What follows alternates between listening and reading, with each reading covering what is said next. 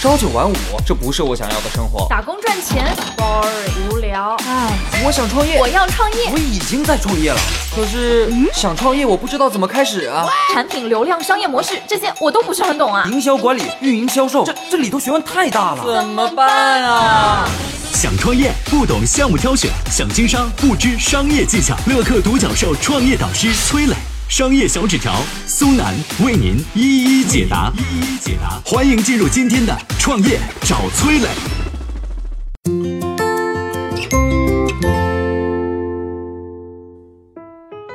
你涨工资后的高兴程度会持续多久呢？到底什么是适应性偏见？在商业世界中又有什么作用呢？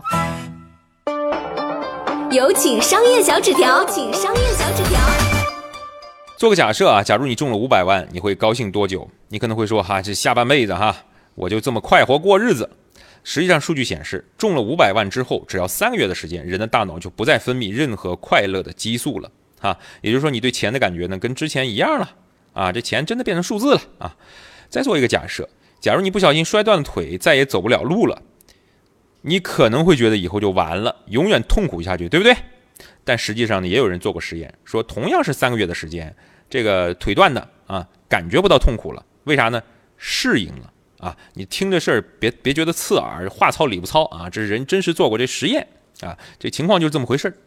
现实生活当中呢，每个人的适应性啊，其实都比自己想象的强大很多。仔细观察，这样的例子有好多呢。比如晚上刚把灯关掉的时候，眼前一片黑，什么也看不见。但过一会儿呢，哎，你觉得在黑暗中你能看出家具轮廓了，是吧？冬天的时候呢，冷水洗手，刚开始感觉冰冷刺骨，洗一会儿之后呢，啊，也没那么冷了。当然，有可能也是手麻了啊。实际上呢，这些都是人的适应性在起作用。适应性偏见说的就是人们经常会低估自己的适应能力，从而高估某些事情在一段时间内对自己的影响。为什么会这样呢？一方面啊，大家会觉得好的事情会让自己在很长一段时间里感到快乐，中五百万，快乐下半生啊，对不对？意思，但实际上不是这样。比方说，你觉得升职加薪、开豪车、住豪宅会让自己非常快乐、非常满足，但事实上你会很快产生适应性啊。你适应了之后，接着就是疲惫，然后就是枯燥乏味。那么，适应性的偏见在商业世界当中又有什么样的应用呢？比如哈，假设。公司里有一员工，这几个月表现非常出色，给公司做出极大贡献。你是老板，你会怎么奖励呢？涨工资、发奖金，是吧？你可能会发奖金，为什么呢？因为涨工资是一开始开心，一个月、两个月、三个月、半年之后习惯以后，涨工资的激励作用完全消失了。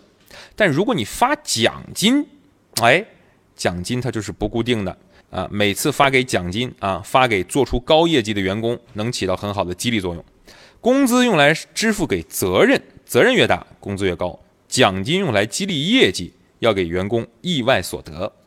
商业上哈，我们经常会看到很多店铺推出折扣活动，是吧？折扣，天天折扣，天天每天都是最后三天倒闭前大甩卖哈。你这看的时候，大家都知道这骗子啊，也没新鲜感了，客户适应了，就当笑话看了。但有些品牌呢，它的活动是不定期的，让客户琢磨不透。一旦推出活动啊，马上下手，为啥呢？大家都知道，不下手错过就没有。同样，你开个小餐馆，建议给客户的优惠啊，也别用固定性的。我见过一个餐馆，啊，怎么做的呢？啊，跟朋友去吃饭去，服务员拿出一对骰子，啊，你跟服务员摇骰子比大小，赢了能获得一大杯免费酒水饮料。你看看，输了呢？输了没有？啊，就每个人跟服务员摇一次，这就有对比，有娱乐性了。而且每次摇骰子，你是有输有赢的，这增加了不确定因素，也破解了适应性的啊，对人带来的一些这个疲惫感啊，乏味感。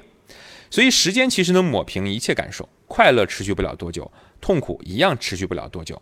做人平常心待生活，做生意学会用不确定性去打破适应性的偏见。我曾经呢跟很多创业者沟通过，发现创业者最大的痛点就是缺少资源、缺少链接。